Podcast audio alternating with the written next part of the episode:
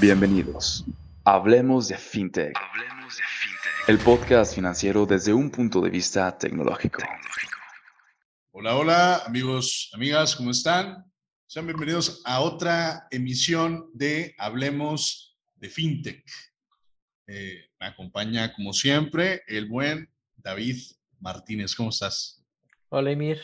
Pues muy bien, gracias a Dios. ¿Tú qué tal? ¿Cómo, cómo te va? Bien, bien, un fin de semana, eh, pues algo, algo extraño, pero bien. bien. Todo, todo a fin de cuentas, bien. ¿Ah? ¿Tú qué tal? Muy bien, muy bien. Ya con el verano aquí, cada vez hay menos gente y todos están saliendo de vacaciones.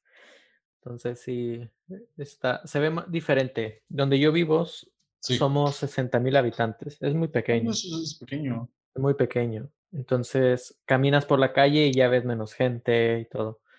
Y eso que apenas está empezando. Pero bien, a mí me gusta porque así ya puedo. Yo, donde yo vivo está cerca de la playa, entonces ya podemos salir a la playa. Sí. Pues tener diferentes actividades. Así que, muy bien. Oh, qué bueno. Bueno, me da mucho gusto y, pues bueno, disfrutar si se puede, David. También hay que, hay que tener un momento para sí y eso es, eso es muy, muy importante. ¿Va? Sí. Sí, sí. Pues bueno, el día de hoy eh, pues traemos ahí un tema eh, interesante, o al menos tratamos de que sea de esa forma, esperemos que sea así. Eh, vamos a hablar sobre cómo evaluar una empresa y específicamente pues vamos a hablar pues, de algunas empresas de tecnología en general, pero esto aplica para cualquier empresa. Entonces, nada más para tenerlo ahí en cuenta, pues vamos a hablar sobre eso. Estaremos ahondando en el tema eh, cabe destacar que si ustedes quieren que hablemos sobre algún tema, háganoslo saber, ¿de acuerdo? Eh, y con todo gusto lo platicamos. Ya saben, en las redes sociales nos pueden hacer llegar eh, cualquier información, cualquier tema que quieran hablar o queramos que quieran que hablemos, perdón, y pues le damos. Entonces, pues, ¿cómo evaluar una empresa? Vamos a, vamos a empezar con eso, ¿no? Pues es una pregunta muy interesante, Imir, que quiero hacer la matiz que nos referimos a evaluar financieramente la empresa. Claro. Puedes evaluarla o evaluarla en diferentes aspectos, pero en este podcast nos vamos a especializar en la evaluación financiera. Claro. Pero antes de comenzar, quiero hacerte esta pregunta a ti como socio de Ether. Vale. Y también como con esa visión de emprendedor. ¿Es importante saber el valor de tu empresa? Creo que es una de las cosas más importantes que tienes que tener en cuenta. Más por, eh, claro, uno no, o normalmente una empresa eh, nace como, un fundamento de, generar, eh, pues ya sea un bien, un cambio fuerte en tu entorno, para resolver un problema en específico, pero hay empresas que lo hacen tan bien que luego reciben alguna propuesta de compra o al momento de tratar de crecerla, es necesario que sepas dónde te encuentras y cuánto vales. Eso es importantísimo. Si no lo tienes en cuenta y no lo sabes, olvídate de cualquier tipo de crecimiento. Porque para, para cualquier, eh, no sé si vas a tratar con capital privado o capital público, tienes que saber. Entonces, y, y para mí, cuando, igual también, cuando tú empiezas o haces un emprendimiento, eh, o, llámalo como quieras, ¿no? Que vas a empezar tu negocio, como quieras llamarlo, no, importa. Lo más importante es que sepas cuánto va a costar, quién lo va a operar, y no lo vas a saber si no tienes una evaluación, ¿sí? una valoración en general, de, qué, tiene la empresa o de qué, va a tratar o todo. Por eso hay gente luego que les planteas el, oye, y vas a empezar el negocio, va, perfecto. Eh, ¿Y quién va a hacer esto y quién va a hacer lo otro? Eh, ¿Tienes algo de experiencia? ¿Ya tienes una idea de qué va a ser? Eh, ¿O contempla luego, no renta sueldos por seis meses? Pa, pa, pa, Entonces se van a, ideas muy, muy, muy altas que la verdad para, para, algo inicial a lo mejor no es lo que necesitan. Entonces es importante también que al, al, tener una evaluación te, te va a servir para todo. Y si no la tienes, si ya tienes operando una empresa y no la tienes, bueno, primero quédate aquí en el podcast, no te vayas todavía, ¿sí? Eh, pero Debes empezar a trabajar. Debes empezar a trabajar sobre eso. Claro. Y bueno, ahora mismo estoy pensando en algo con lo que tú estás diciendo. Sí. Creo que quizás se puede llegar a confundir lo que es un modelo de negocios y lo que es la valoración de la empresa. Exacto. Sí, sí, Por un lado, el modelo de negocios es lo que te va a estructurar la empresa, los costes, etc., etc. Y por otro lado, la valoración es lo que te dice el valor que está generando la empresa. Son cosas diferentes. Claro.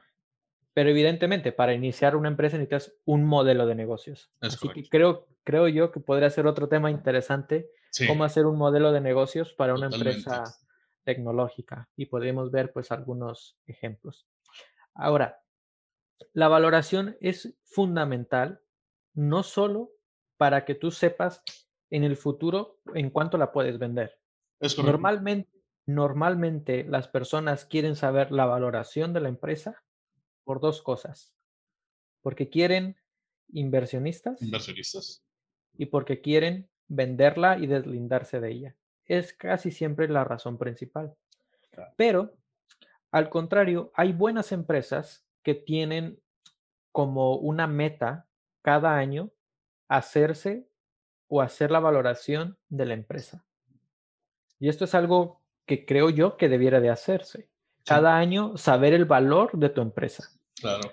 ¿Para qué? Para saber si en este año perdiste valor o si subiste de valor. Sí. Pero antes de empezar a decir cómo se hace la valoración, quiero decir un dato interesante que estaba yo revisando hace algunos días. Sí. En México no hay ninguna empresa nacional, es decir, ninguna empresa mexicana que cotice en la Bolsa Mexicana de Valores. Ah, no hay ninguna empresa mexicana que cotice en la bolsa. Y cuando yo lo vi, me sorprendí. de hecho, puedes ingresar al mercado, perdón, bolsa del mercado de valores, te viene información de emisoras, le pones listado de, de empresas emisoras. Entras ahí, viene tipo de mercado, pones el rubro, tecnología, luego le vienen nacionales, extranjeras. Si tú le pones extranjeras y sigues con cada subcategoría, va a salir el resultado, no existe ningún resultado. Eso lo, comprobé yo, lo leí, lo leí, pero me quedé con duda, dije, voy a ver si es cierto. Ahorita nada más como, como comentario, eh, hablamos de empresas tecnológicas, ¿verdad? Claro, sí. Ok, va, va. Mexicanas. sí, es que es muy complicado. Aparte, siento que no todas las empresas, mira, muchos de los que la rompen en tecnología, la verdad es que exportan servicios. Eh, hablemos, por ejemplo, de Softec, que es una empresa eh, radica ahí en, en, Monterrey, en la zona metropolitana, pero dan servicios, eh, son, son una empresa dedicada a servicios de tecnología, pero lo dan a nivel internacional. Es una de, las cadenas o, de, las, del grupo, de los grupos más grandes de, de un consorcio, vamos a llamarlo de esa manera, eh, de tecnología en Latinoamérica es muy grande, es muy, muy grande. Eh, pero la verdad es que opera de, de esa, digamos, a esa, a esa categoría, ¿no? Pero muchos van y exportan y se, y se, van hacia otros mercados, ¿no? ¿no? No les interesa mucho como entrar. De hecho, yo sé que no es una empresa de tecnología por obvias razones, ¿no? Pero, por ejemplo, veía que Grupo Lala salió de la, de la bolsa de valores. Pues eso me llamó poderosísimamente la atención, ¿no? O sea, debe haber ahí alguna razón del por qué de por qué lo hicieron, ¿no? A lo mejor interés interno, qué sé yo. Pero sí, sí, sí, sí, eh, a priori una empresa tecnológica es difícil establecerla en, en, en, México con proyectos dentro del país. Porque si no le trabajas a gobierno o, o, a una empresa que verdaderamente necesita un software grande o que necesita soluciones tecnológicas de gama alta, eh, la verdad es que no, no, no, todavía no hay ese impulso tan fuerte a la tecnología. Y es de preocupar, ¿eh? Es de preocupar. Quizás uno de los problemas por los cuales no se impulsa tanto, mejor dicho, una de las razones, es porque el mayor porcentaje del Producto Interno Bruto de México proviene de las pymes. Entonces, las pymes, una de las problemáticas que tienen es falta de liquidez. Es correcto. En principal. Entonces, como no hay liquidez, pues mucho menos vas a querer invertir en algo intangible. Claro. Que es algo intangible, que genera valor, pero es algo intangible. Entonces, es más o menos que pudiera ser un, un poco de la, de la problemática. Pero vamos a centrarnos en las empresas generales. Antes de entrar a una empresa tecnológica, vamos a ver una valoración general. Esto aplica para cualquier tipo de empresa. En primer lugar, necesitamos información. No se puede valorar una empresa si no tienes información. No quiero decir mucho de, no voy a decir marcas, pero hay un programa de televisión que sale ahí que hay personas, yo digo que están apostando. Como que si fuera una subasta, diría yo. Que están ahí diciendo, bueno, pues yo te doy tanto porcentaje de mi compañía, si tú me das a cambio. Ah, no voy a decir nombres. Pero todos, creo que todos sabemos qué digo. Sí, sí, claro. A mí se me hace algo ridículo este tipo de casos porque no tienes información de la empresa. Claro. Tú me puedes comentar, tú me puedes decir, oye, pues yo vendí tanto. Vale, Así como tú me lo dices, me lo puede decir otra persona. Es correcto. O sea, si no tienes un documento, pues no, no tiene ese peso. Claro. Entonces, yo tengo ciertas cosas de ese programa y hoy voy a decir algunas. En primer lugar, necesitas la evaluación histórica de la empresa. Evolución, perdón. Evolución histórica de la empresa. Pasado, presente y futuro. Para valorar la empresa, necesitas saber tu pasado. Para predecir el futuro. Porque la valoración, hay varios métodos, pero uno de ellos se basa con los flujos de caja futuros. Ok. Con los ingresos que va a obtener la empresa en el futuro. Ya. Pero eso lo vamos a dejar más adelante. Ahora lo que quiero decir es, hay que tener la evolución histórica del pasado, presente y del futuro. ¿Por qué? Porque para valorar una empresa necesitas varias cosas varios componentes. En primer lugar, por ejemplo, qué tipo de tasa de interés usas. Saber el, hay un promedio ponderado que se hace entre el coste del capital y entre el coste de la deuda. Si no tienes análisis históricos, no puedes ponderarlo. Por consecuencia, no se puede generar un índice. Estas ya son cosas muy financieras, no quiero entrar a tanto detalle. No, no, tú, dale, igual, igual nada más aclara los puntos para, para todos los humanos que nos están viendo. pero, pero, no, dale, dale. Hay cosas muy técnicas financieras. Claro. Eso se le llama el WAC. Es el promedio ponderado entre el coste del capital y el coste de la deuda. Okay. Entonces, para hacer un flujo de caja, esas previsiones y la valoración necesitas el coste ponderado, el WAC, que es entre coste de capital y la deuda.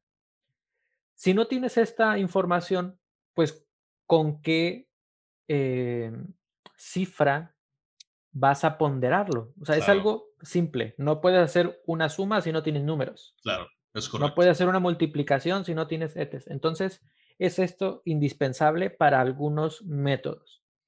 Por otro lado, necesitas información del mercado. Hay que pensar en algo. ¿Tu empresa cotiza la bolsa? Probablemente no. Cualquier otra empresa mortal, pues no va a cotizar en la bolsa. Es correcto. Ahora, vamos a complicarlo un poco más. El, el rubro de empresas en las que tú estás, ¿cotizan en la bolsa? Bueno, sí conozco de esta. Ok, vamos a ver ese ejemplo de la empresa que cotiza en la bolsa cuáles son los coeficientes. Hay uno que se llama el coeficiente beta. Ese coeficiente mide el, el, nivel de acercamiento del mercado. ¿Sí? Es un nivel muy sensible del mercado. Por ese lado, hay empresas que no cotizan en la bolsa. Lo acabamos de decir, no hay empresas mexicanas que cotizan en la bolsa. Como no hay empresas similares que cotizan en la bolsa, pues es muy difícil obtener este tipo de coeficientes. Entonces, de primera mano, lo que necesitamos es información. ¿Y qué tipo de información necesitas? En primer lugar, estados financieros, que es lo más sencillo, pero que para muchos es lo más complicado, porque no se tienen, pero también información del mercado. Ejemplo, cuánto va a crecer la economía en los próximos años. Si es un 3,5%, un 4,1%, etc. Todo este tipo de cosas son relevantes, pero necesitas la información. Fíjate, y eso es algo que yo, eh, eh, bueno, a, lo largo de este, de este, recorrido que he tenido, eh, me he dado cuenta de algo. Comentan bastante, creo que me queda, digamos, cuando tú estás dentro de un negocio y tratas de verle, pues el camino hacia adelante, ¿no? A todo esto. puedes ver algunas cosas, pero me gustaría ver tu punto de vista financiero. ¿Qué tan difícil es crecer una empresa a dos dígitos? Porque lo he visto en, varios lados donde no, es que es algo muy complicado. Obviamente hay muchísimas razones, ¿no? De por qué. Ahorita acabas de mencionar algunas, ¿no? De, de, que hay que tomar en cuenta para ver si vas a crecer o no vas a crecer, ¿verdad?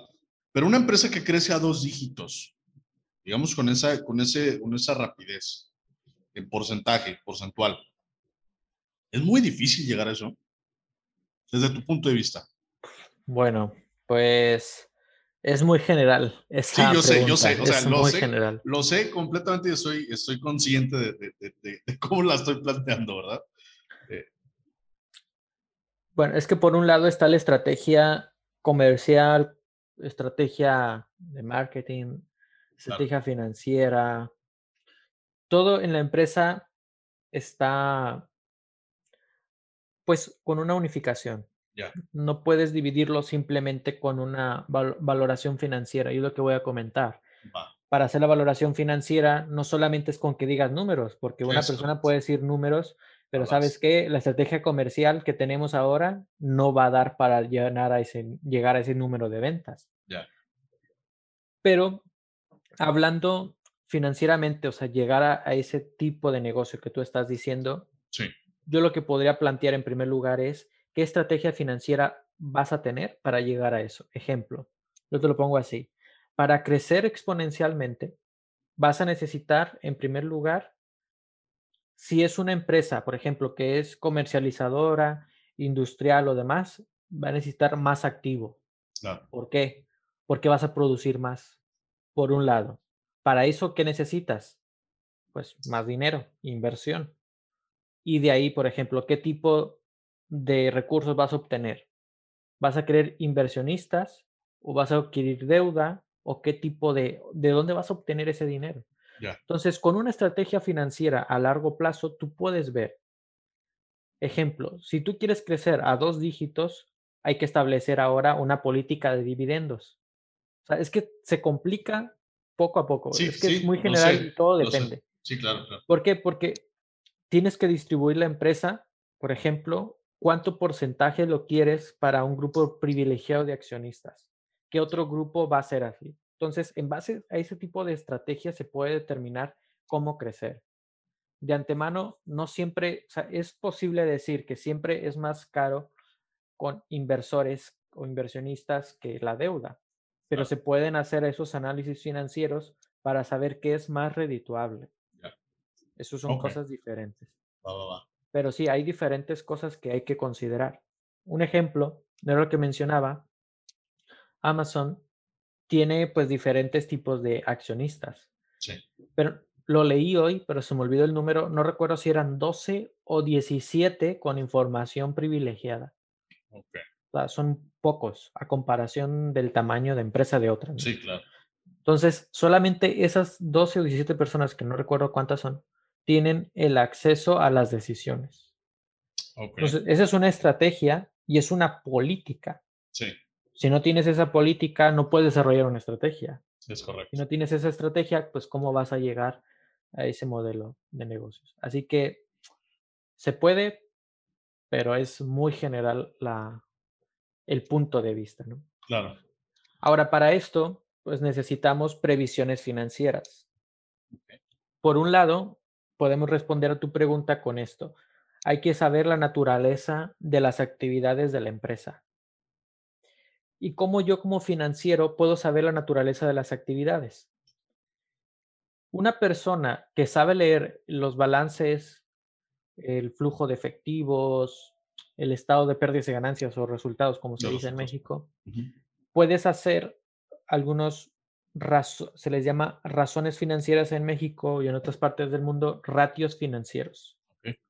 Cuando tienes esos ratios, te dan ciertos índices y esos índices, si los comparas con otras empresas, te ayudan a saber en, dónde, estás? posicionado. Pero hay que saber leerlos, porque los índices, si te digo, por ejemplo, 0,5 de endeudamiento, pues, pues me da igual si me dices que es uno. O sea, no sabemos a veces quizás cómo descifrarlo. Aquí, por ejemplo, se puede hacer un análisis de los ratios de la rotación de activos. Ok. Primero, saber la naturaleza de las actividades. Yo puedo saber con la rotación de activos qué tantas, qué tan rápido se vende o no los productos.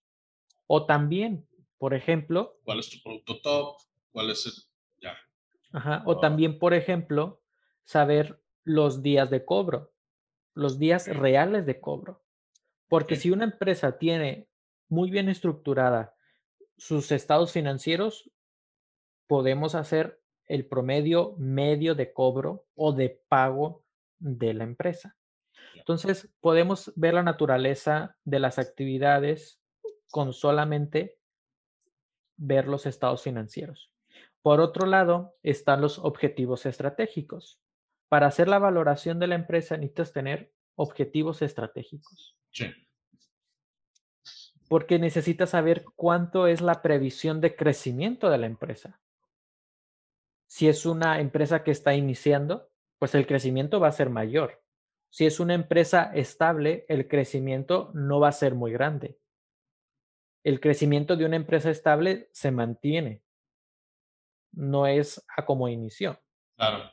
Entonces, y también es malo, ¿no? También es malo tener un ritmo de crecimiento sin control. Vaya. Eh, viendo el ejemplo de empresas de producción, sí. Sí. Porque entre más creces en ventas, más, más producción necesitas. Claro. Y a veces puedes llegar a un límite de producción y tú mismo no supiste cómo valorarlo. Ya. Entonces, con esos objetivos estratégicos, puedes saber hasta qué punto llegar. También necesitas directrices pues, de esa estrategia, saber por dónde guiar la empresa. Y por último, expectativas del entorno. Todo esto lo, yo lo resumo en dos cosas. Información de la empresa y también información fuera de la empresa. Necesitas información, datos financieros, estados eh, de resultados, etc. Pero también necesitas cómo va a crecer la economía del país. Ya. Tú puedes tener una expectativa de crecimiento enorme. Ejemplo, por decir un número, yo puedo decir que voy a crecer este año el 7%, por decir un número muy alto. Pero, ¿sabes? La inflación del año va a ser un 5%, por decir otro número alto. Entonces, por más que tú crezcas mucho, si la inflación va a crecer de igual magnitud, no la empresa no va a tener pues ese valor, ¿no? Claro. Entonces, hay que tener expectativas del entorno. Otra expectativa del entorno es saber los tipos de interés porque los tipos de interés van a subir o bajar y eso afecta a las empresas si estás endeudada. Hemos visto hasta ahora dos cosas. Necesitamos diferente información. Okay. En la evolución histórica de la empresa, pasado, presente y futuro. También hemos dicho las previsiones financieras. Las previsiones financieras. Sabiendo estos dos puntos, ahora sí podemos sentarnos y ver cómo se puede valorar. Claro. Eso sí, si una empresa, bueno, no, me atrevería a decir qué es empresa. Ok. Si un negocio no tiene balance, ni estado de resultados, ni estados de flujo de efectivo, no puede hacer nada. Primero debes de sentarte y hacer eso, porque si no tienes eso, no se puede prever. Claro. Ahora, hay diferentes métodos de valoración de empresas. Para esto es muy general. Voy a primero decir general y al final me quiero enfocar en la tecnológica. Una muy conocida por los financieros o economistas es el modelo de la renta perpetua creciente. Ok. modelo de renta perpetua creciente. Y como el mismo nombre lo dice, es perpetua, es decir, es periódica, sin fin, pero sin fin y creciente. Es decir, que va a crecer al, mismo tamaño indefinidamente. Es lo que dice este modelo. Ahora, ¿qué tipo de empresas pueden entrar en este modelo? ¿Una empresa que va iniciando inicia en este modelo? No. Normalmente eso lo agarras, bueno, lo ves con la experiencia, ¿no? Supongo. Pero, por ejemplo, ¿cómo determinas? ¿Cómo determinas qué, qué, tipo de empresa puede entrar o no? ¿Por, el, ¿Por lo que hacen, más que nada? No, por su, por su madurez de la empresa, por la madurez de la empresa. No importa, quizás no importa tanto los años. Ya. Puedes decir que tiene 15 años trabajando. Pero si no tiene ese crecimiento normalizado, claro. pues no es una empresa que puedes evaluar con este modelo. Vale. Ahora, este tipo de modelos son para empresas que tienen un comportamiento estable. Es decir, que son empresas que aunque el mercado, aunque la economía sufra cambios, la empresa se va a mantener igual. Se va a mantener, claro. Un ejemplo de esto muy fácil y muy sencillo es Coca-Cola. Ok. La economía puede ir mal, pero al menos, al menos en Monterrey siempre se va a consumir Coca-Cola. Siempre, siempre. Sí. Una carne asada en México y Coca-Cola. Sí. Siempre. Sí, sí, sí. estamos hablando de algunos ejemplos de México, ¿no? Claro. Entonces, hay empresas que aunque la economía vaya mal, va a seguir con pues la... Exacto. Este es el primer modelo y para esto necesitas flujos de caja. Saber los diferentes flujos de caja. Hay flujos de caja operativos, que es la operación de la empresa. Hay flujos de caja del accionista, que es el, reparto de dividendos, y hay flujo de caja de la deuda. Este flujo de caja de la deuda es cuánto dinero sale hacia la deuda, como tal lo dice. El que vamos a usar es el flujo de caja operativo. Okay. En base a esto, ahora sí se determina la renta perpetua. ¿Cómo se hace con una, un, un axioma financiero o con un análisis financiero de una renta o de índices que le te acabo de mencionar, que era el WAC? Okay. Que es el promedio ponderado del capital y de la deuda. Entonces, son términos muy financieros, pero esto me quiere decir que yo voy a saber mis flujos de caja futuros, ¿Sí? por el flujo de, de caja que tengo hoy y por mis datos económicos o índices económicos. Y con eso se hace una operación matemática. El problema de esto es que solamente aplica para empresas de comportamiento estable. Estable, ok. Ahora bien, veamos una empresa que está empezando, digamos una empresa que tiene 3, 4 años o menos de haber empezado. Este tipo de empresas no se pueden valorar a través de la reta perpetua. ¿Por qué? Porque puede ser que en los primeros años, pues evidentemente estás en la etapa de crecimiento. Claro. Haya pérdidas, haya problemas, haya... Tienes pérdidas o no tienes el flujo necesario. Entonces, si tú decides valorarla con ese modelo o ese método al principio, pues mucha suerte. no va a tener pues una buena valoración. Claro. Hay que darle ahora una valoración más real, más cercana a la realidad. Hay otro modelo que se le llama el modelo de flujos de caja, que es el más utilizado. El modelo de flujos de caja prevé los futuros de caja futuros al valor de hoy. Okay. Para esto voy a decir algo muy sencillo. 100 pesos hoy en México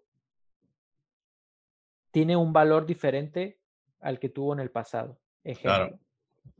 Con 100 pesos el año, hace 5 años, por decirlo así, podía, no sé, podías comprar, por ejemplo, uh, no sé, ¿qué? 5 kilos de tortillas, no sé. O y ahora no. Ahora es menos. 6 litros de leche, por decirlo. Con esos 100 pesos. Con 100 pesos hoy, pues compras por decir, 4 kilos de tortillas o menos. O dije 4 al principio, ¿no? Vamos a decir 3. Entonces, el valor del dinero disminuye con el tiempo. Claro. Lo que hacemos con estos flujos de caja es, yo lo hago futuros, es decir, voy a prever cuánto va a ser mi flujo en el 2022, 2023, pero lo calculo al valor de hoy. Ok. ¿Sí? Va. Te, di el ejemplo del pasado con el ejemplo de las tortillas y de la leche, que vale menos, pero ahora vamos a ver con el futuro. Ok. ¿Sí? Ahora, ¿esto en qué me ayuda?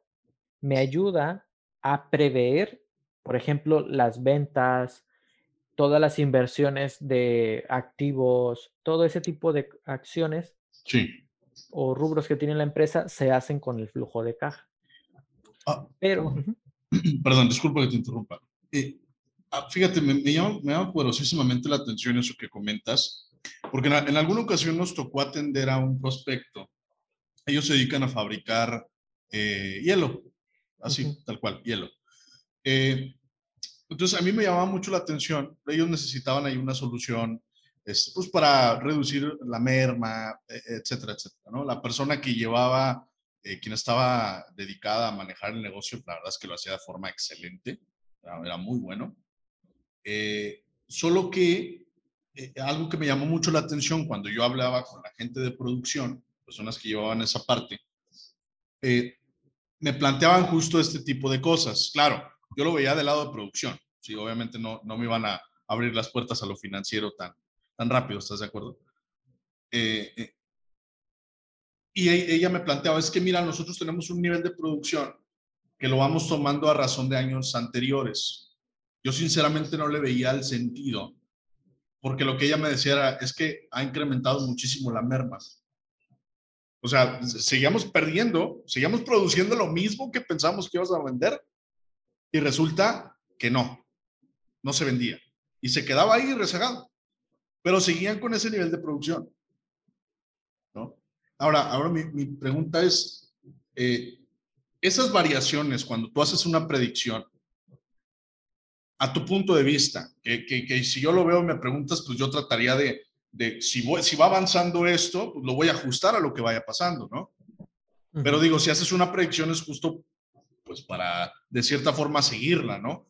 Eh, en ese caso, en donde estás viendo que hay una sobreproducción, dada la demanda del mercado y que tal vez tu, tu impacto, tus clientes o tu, lo que tú quieras, lo que haya sido que bajó ese nivel de venta te está generando más merma. Eh, si ves que se está, se está bajando, ¿cuándo es cuando determinas tú un ajuste en todo este tipo de predicciones? ¿En qué momento ya se vuelve un, ojo, esto no va bien, hay que sentarnos de nuevo y volver a estructurarlo para que vuelva a pasar? ¿Sí? Hay una periodicidad recomendada. Obviamente sé que depende muchísimo del tipo de negocio, eh, pero yo, por ejemplo, planteando test en donde hay, una, hay un producto que estás, válgame la redundancia, produciendo, ¿sí? Eh, ¿cómo, ¿Cómo haces eso? ¿Cómo, ¿Cómo haces de esa forma? Digo, me es un mundo diferente porque nosotros nos dedicamos a servicio, ¿no? A lo mejor de servicio te podría decir, eh, pero en ese tipo de, empresas que se dedican a comercializar productos o que producen, ¿cómo, cómo, cómo, cuándo entra ya el punto en donde dices, hay que reestructurar estas predicciones porque no va por ahí? Vale, hay, un, hay varias cosas. Sí. Estaba pensando cuando lo has dicho. El primero es saber cuál es el punto de equilibrio del producto o de producción. ¿Cuándo ya empiezas a ganarte? ¿Cuándo deja de ser un, un, gasto para llegar a, ganancia, no? Sí, es decir, no sé, vamos a producir, no sé, tengo este ejemplo, esta taza. Nos vamos a dedicar a hacer tazas. Vale. ¿A partir de qué número de tazas voy a obtener ganancias? Ganancias. Lo que me dice el punto de equilibrio es a partir de la tasa número 102, okay ya estoy generando dinero. Ok. Con las primeras 101, cubro todos mis costos. Ok. De las 102 en adelante, ahora sí ya estoy obteniendo, vamos a decir, utilidad o ganancia. Vamos a decir ganancia, utilidad, no ganancia. Eso es lo primero que debemos de sentarnos. No sé, eh, pero quiero pensar que este tipo de empresa o esta empresa en específico seguía produciendo porque su punto de equilibrio le llegaba a producir más, porque entre más produces, vas a disminuir los costos fijos. Eso, es algo muy real. Ya. Entre más produces, reduces tus costos fijos. Va. Aunque lo tenga rezagado, digamos. Ajá. Pero ahí se complica porque con eso, como es de merma, tienes que ver después la rotación de los activos. Es correcto. Y es ahí donde me hace el clic. Porque, por ejemplo, lo veo yo, ahorita mencionaste Amazon Web Services, que también ya lo habíamos platicado fuera de cámara eh, la semana pasada que estuvimos grabando. Y, platicábamos sobre cómo tomó esa, digamos, sobre capacidad de gestión, en el caso de, de sus centros de datos, que solamente utilizaba a priori y la generó un, o sea, hizo un modelo de negocio a partir de eso, ¿no? De usar esa infraestructura de tecnología un día, pasó a utilizarla en una gama interesantísima de, de, de, cosas, ¿no? Y, y, y, ahorita creo que Amazon Web Services representa 45% aproximado de los ingresos totales de Amazon. Es, es un número grande, ¿no? pero, por ejemplo, aquí que no es como que digas, ah, pues déjame vendo más hielo. Este, pues no, o sea, va muy amarrado a, lo que dices, ¿no? De que si yo sé que a, cierta, a cierto nivel de producción las materias primas son más baratas, bla, bla, bla, bla, bla, bla, el costo de operación en general es más, es más bajo. Bueno, sí, pero no puedes estar así por mucho tiempo. Lo primero, en ese tipo de empresas, sí. es bueno saber tu punto de equilibrio, tus costes y demás. Pero lo primero que debemos de ver es la rotación de las mercancías. Porque si no se está rotando, o la tendencia es que está disminuyendo ese índice, pues debes de considerar disminuir quizás la producción, porque es merma. Si no fuera merma, pues se queda y hasta que se venda. Claro. Pero en ese tipo de, de, de, empresas o de negocios, está relacionado la rotación de la mercancía y el punto de equilibrio hasta dónde va a llegar. Entonces, volviendo a la valoración de las empresas, hasta ahora hemos dicho dos tipos de modelos. La renta perpetua creciente que aplica para las empresas con un crecimiento estable. el modelo de flujos de caja que esta aplica para empresas que están en el crecimiento. Y hay otro que es la valoración por múltiplos. Como lo dice esta valoración por múltiplos, es tal como se dice, múltiplos, multiplicaciones. Multiplicar tu, por ejemplo, tu número de ventas o el ingreso de ventas por la utilidad o el beneficio neto. ¿Cuántas veces representa? Esa es la valoración por múltiplos. Es por decir solamente un ejemplo. Hay diferentes múltiplos que se usan. Y de hecho, ahora sí lo quiero decir, este programa de televisión que salía, no sé si sale todavía, ellos usan la valoración por múltiplos. A ver, dime tus números de ventas. Hay alguien que siempre, dime cuántas ventas tienes por algo rápido, para sacar algo rápido. Sí, y ya, ah, no, no, no, es que yo no puedo invertir porque tu beneficio total, neto o utilidad, utilidad neta es tanto y no, no, no concuerda con tus ventas. Luego, por eso a veces les, saca, bueno, a mí desde el principio cuando yo veía este tipo de cosas, obviamente eh, luego te explican, ¿no? Eh, eh, cómo investigando tal vez un poco cómo lo hace cada quien.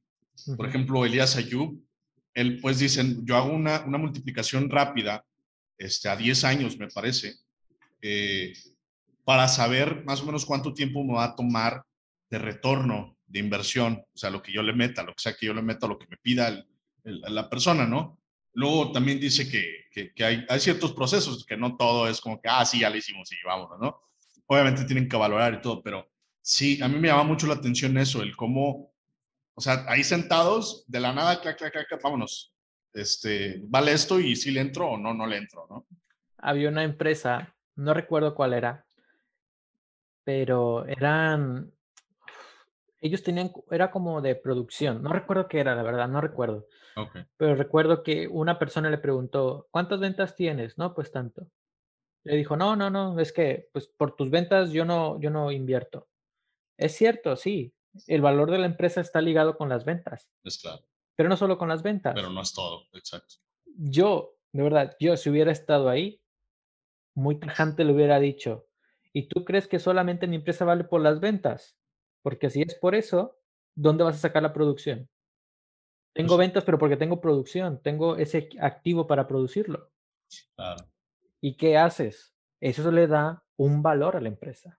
claro, claro, claro. Entonces, son cosas que desde mi punto de vista, este programa No, para valoración no es bueno aprenderlo como tal, ya, sin desmeditarlos, por supuesto que no, pero valoración financiera, vamos a decirlo, per se. mm, o fina, muy fina, no. Sí, Eso te va a ayudar, sí, para saber cuándo vas a obtener tu reembolso, cuándo te van a dar nuevamente tu esa inversión.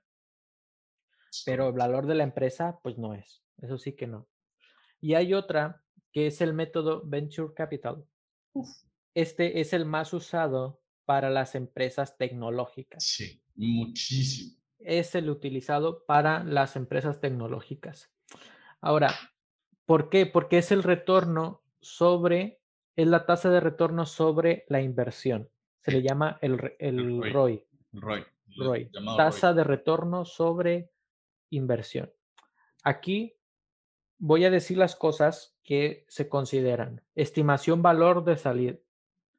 De salida, es decir, cuánto crees que va a valer tu empresa en el futuro, Ajá, exacto. comparando con otras similares.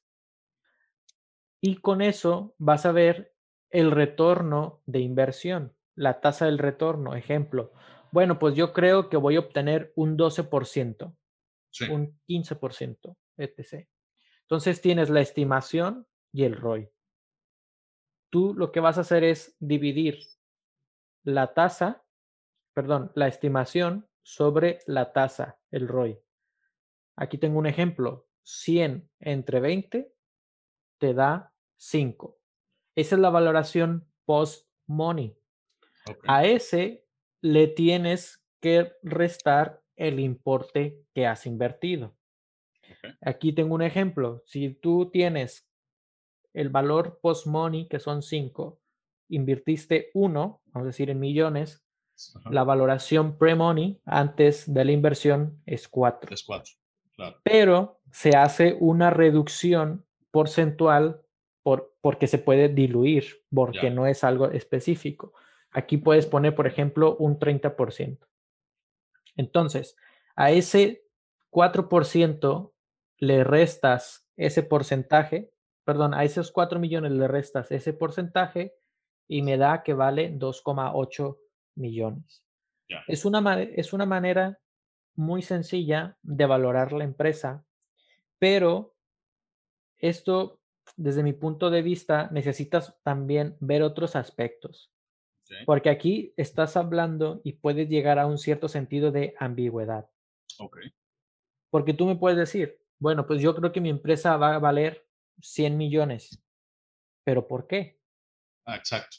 Es ahí donde se llega un poco esa ambigüedad y mucho surge por ese, a veces por ese de- a cariño que se le tiene hacia el producto o servicio tecnológico que se está ofreciendo Exacto. y no tanto por el valor intangible que las personas le están dando.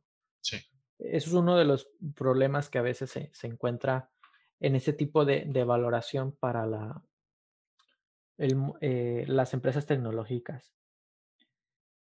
Lo que yo recomendaría al ser una empresa tecnológica es que se hagan diferentes modelos o métodos de valoración, que no te quedes solamente con una. Si es una empresa que estás iniciando, pues bueno, empieza con una, un modelo a través de los flujos de caja Claro, y haz tu estimación también con otro tipo de método. Porque independientemente de esto, se necesita información. sí, Lo que quiero resaltar es la información. Para la valoración necesitas información lo más apegada a la a la realidad. realidad. Porque igual también, ahorita que comentabas sobre este programa, ellos, eh, específicamente, ya recordé, no, recordaba cuál era lo, era lo que estaba, qué era lo que planteaba Ayub, pero él dice que utiliza el valor EBITDA. Y ya que lo toma, digamos, tú estás en tal sector del mercado, eh, por ejemplo, tecnología, ¿cuánto representa el mercado? No, pues tanto por ciento. Entonces tú tomas el valor general de las ventas eh, en historial, a lo mejor lo multiplicas por el valor este, eh, que tiene en el mercado y te va a dar un valor EBITDA que te va a decir más o menos cuánto vale el negocio, ¿no? Pero como dices, este tipo de cosas son demasiado ambiguas, o sea, no, no te sirve de mucho. Es buena, pero cuando tienes con qué compararlo. Muy concreto, ah, claro, exacto. En primer lugar, si es algo concreto y también si es algo comparable. Porque la información se tiene que comparar para saber ese valor al, menos hablando financieramente. Lo importante es el, que sea comparable. Es lo que te dije al principio. ¿De qué te sirva que yo te diga que el nivel de endeudamiento es 0,5 si no sabes ni tienes otra empresa que tienes esa valoración? Claro. perdón, ese índice. Sí. Así que lo importante es saber, en primer lugar, qué tipo de empresa es, en segundo lugar, la información histórica. En tercer lugar, objetivos, estrategias que se tienen para la empresa en el lapso de los años. El reconocer el mercado. Y también, pues por último, tener los diferentes modelos de valoración. Serían como escenarios ¿sí? Sí, bueno, en un, en un solo modelo puedes hacer diferentes escenarios. Ya. Entonces, por ejemplo, si tienes el modelo de flujo de caja, puedes poner el modelo optimista, el modelo pues no tan optimista y el modelo desfavorable. Entonces, eso ya se puede hacer dentro de los mismos modelos. Pero yo sí recomendaría, en primer lugar, hacer un modelo del flujo de caja, si es una empresa que se está iniciando, y hablando para las tecnológicas, y un método del venture capital. Entonces, tener este dos tipos de, modelos para saber el valor de, la empresa. Que, por ejemplo, eh, nosotros, eh, tal, cual en Ether, así como comentario, nos llegan varias propuestas de Venture Capital. Solo que muchas de, de esas veces ellos buscan un producto ya definido.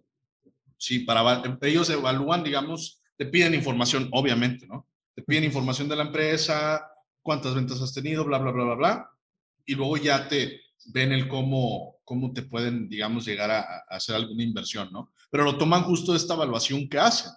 No se van a un tercero, no se esperan a que tú la hagas. Ellos toman los datos que tienes, los, los, los cuadran y te dicen más o menos cuántos estarían dispuestos a, razón de riesgo a, a, invertir.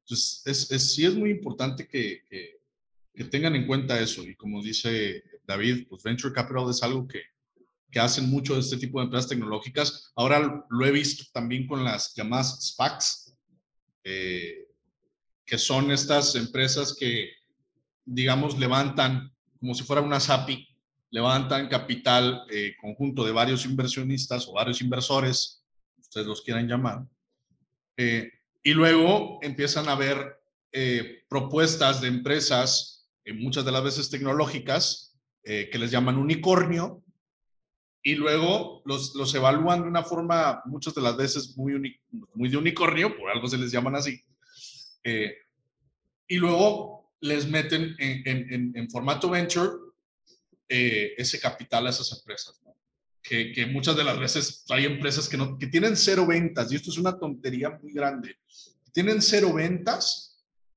sin embargo ya tienen una inversión muy grande adentro. ¿Sí? ¿Todo por qué? Porque las porque las, los números que les dan son números fantásticos que muchas de las veces no tienen razón de ser. No tienen razón de ser. Entonces, pues, también hay, tengan cuidado con eso, ¿no? En cómo lo van a, a ponderar. Como dice David, no se vayan a lo más, eh, a lo más sencillo, eh, a, lo de dos minutos, porque no, no, no, no va a servirles. De hecho, si me permite, Simir, quiero decir un ejemplo. Dale, dale cuando recién ingresamos, o sea, cuando recién empezamos a trabajar juntos tú y yo, no sé si recuerdas que hicimos la planeación financiera para el 2021-2022. Claro. Que yo te dije, mira, te voy a mostrar dos escenarios. Un escenario es el escenario Ether, si considerar la economía, y otro escenario considerando la economía. Considerando la economía, sí, claro. ¿Y tú recuerdas cuál fue el resultado? No recuerdo, soy sincero. Yo, yo, yo sí lo recuerdo.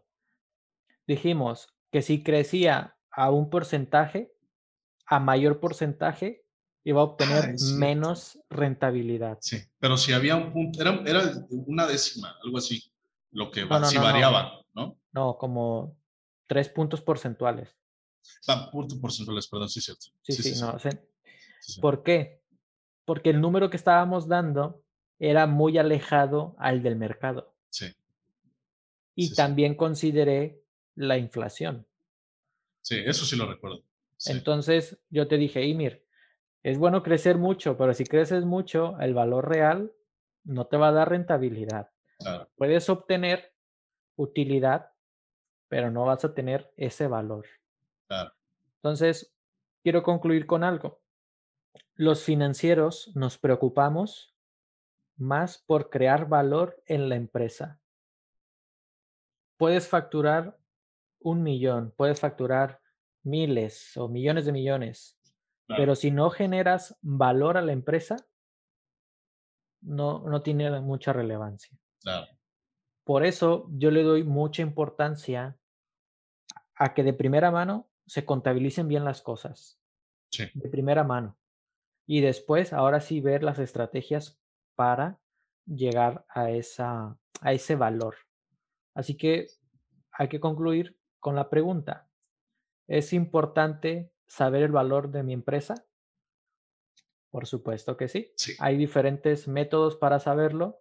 No simplemente es para vender mi empresa ni para obtener nuevos inversionistas, sino para, saber, dónde, estás. Eso es, es lo que iba a decir. Para saber dónde estás sentado y a dónde pues quieres llegar.